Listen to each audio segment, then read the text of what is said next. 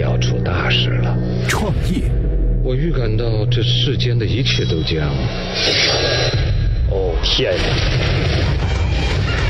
充电时间，TMT 创业者，专属于创业者的行动智慧和商业参考。各位好，欢迎收听 TMT 创业者频道。今天呢，准备和大伙儿来聊一聊网络二手车市场。这个行业的选手可不得了啊，哪儿哪儿是都有他们的广告啊。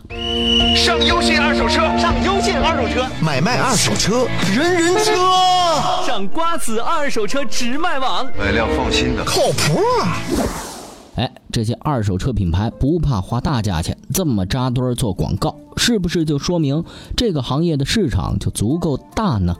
查一下资料就会发现，哈，二手车市场在二零一四年是迎来了一个爆发的拐点，每年的交易量以百分之十六的速度增长，这两年的投资总额呢也超过了二十亿美元，各大二手车品牌也得以在热门节目中轮番的进行广告轰炸，在广告里闹得这么欢腾，也并不是说二手车行业的玩家们就找到成熟的这个经营套路了哈。去年，人家刘强东就举了个例子，他说，一家估值两亿的二手车公司，其实交易量少得可怜，只有两单，其中一单啊还是员工掏钱买的。真相是什么呢？这些二手车企业可能不像他们的广告那么炫酷，但是也不至于个个都像刘强东说的那么惨。今天这期节目呢，我们就来说说众多二手车平台面临的未来和挑战。大家好，我是何明科，非常高兴在充电时间分享我的观点和文章。感兴趣的听众可以关注我的知乎专栏，知乎专栏的名字叫做“数据冰山”。同样是关于车的生意哈，网络专车的竞争格局看起来就很明朗。台面上两个巨无霸选手见招拆招。二手车呢就复杂多了哈，除了广告普及的人人、优信、瓜子、五八和赶集呢都有插一脚，其他品牌也数不胜数。百度、IDG、经纬、源码、哲富等看得见看不见的投资机构支持着不同的选手。二手车企业数量很多，经营模式呢同样也很多。什么样的模式比较好？什么样的模式比较差呢？我们通过两个维度来思考哈，一个是是否依赖中间商，一个是是否控制交易。先来说说依赖中间商的二手车企业，比如说信息平台类公司，向中间商提供客源和车源以获得盈利。五八赶集就是这样的模式，他们掌握了大量的信息，知名度也大，诱使很多人来交易。这种模式呢，不控制交易，只提供信息，不管成交。那还有一类二手车企业，同样依赖中间商，对交易呢要插上一手。比如说优信拍和泊车网，从 4S 店拿到车源信息来卖给中间商。那天天拍车和平安好车呢，从个人手中拿到车源信息卖给中间商。优信二手车和车猫的方式也属于这一类，他们卡在车商和用户之间，提供检测车辆和 POS 机刷卡等服务，交易啊可以在车商的场地完成，自己不用承担场地和资金的压力。那接下来呢，我们再来说说把中间商砍掉的二手车企业，比如说个人对个人的卖车模式，其中的代表啊是瓜子、人人车和好车无忧，广告呢也打得最凶。他们的平台虽然不拥有车，但是通过撮合个人对个人的交易收取佣金。租车公司和大型的 4S 店集团和他们相比呢，不需要中间商，交易也能够把握在自己手中。比如自建二手车店面的神州租车和积极尝试二手车业务的 4S 店集团，他们可以利用其他业务带来的客源优势、广告优势以及店面优势，以更低的成本来销售二手车。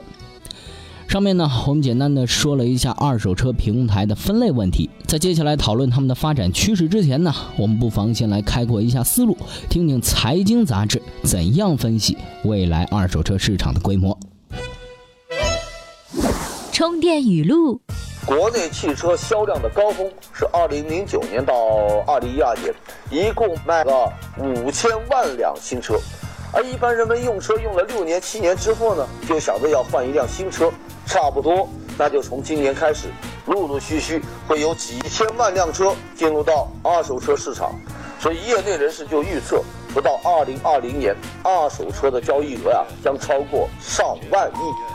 二手车平台那就磨刀霍霍，准备拼抢这一块大蛋糕。确实哈，把目光投向二手车市场的企业是越来越多。在巨大资本的催化下，不同类型的二手车企业各自面临着怎样的发展趋势呢？按照各个二手车平台的基本属性哈，我们来分门别类的说一说。对五八赶集这样的信息平台来说，他们做的是最互联网的模式，为买车和卖车的人提供信息。信息平台必然是赢家通吃，最后一两家平台垄断百分之九十以上的流量，凭借巨大流量只收取服务费就可以。如果商户愿意为一台车付出五百到一千元的推广费用，那这个市场的收入规模就可以达到百亿的级别。再来说说对中间商，也就是传统的车商来说，要靠运营、经营、资本来赚所谓的差价，也要承担金融风险和服务成本。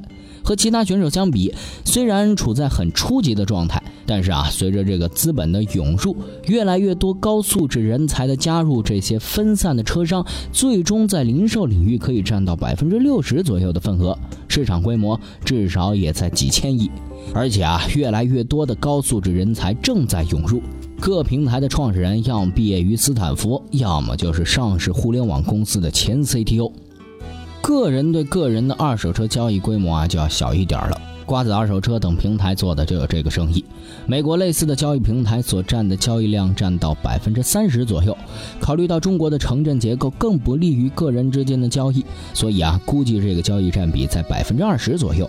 整个市场规模估计在一百亿。最后呢，我们再来说一下大型车商。这儿呢有传统的连锁 4S 店，有租车企业，还有火线加盟的许多创业公司。他们依靠各自在车源、线下门店等多方面的优势，从传统的中间商那儿抢一份羹。这种模式的企业会占据百分之二十左右的零售覆盖率，市场规模在一千亿元。按照这个成熟的国家二手车对新车的比例，哈，未来中国每年至少出现五千万台二手车，而现在呢不到一千万台，这表明二手车市场还在发展的初期，成长空间还很大。无论哪种模式，都是百亿元级别的市场。整个生态链的核心是信息平台和拍卖平台，他们各自负责其中最核心的客源和车源。今日关键词。好，充电时间。今日关键词：二手车。在中国好声音上，一家二手车品牌花了三千万买下了一个六十秒的广告位。当初啊，这则新闻出来的时候，着实是让不少人吃惊，纷纷称这家企业是真土豪。但是，他真的是财大气粗的土豪吗？哎，有业内人士称啊，其实这家企业真正的盈利模式还没有建立起来，就已经不得不花大价钱打广告了。那今天分享的这篇文章呢，就从这个角度分析了二手车市场存在的问题。今天您在充电时间的微信公众号回复“二手车”三个字，就可以收到这篇文章了。本期节目内容由勒布朗企划编辑，Loud News 老彭监制。感谢您的收听，我们下期再见。在交战之前，意念已经开战，因此一招。仪式，充电时间练就主流经营者的一招一式。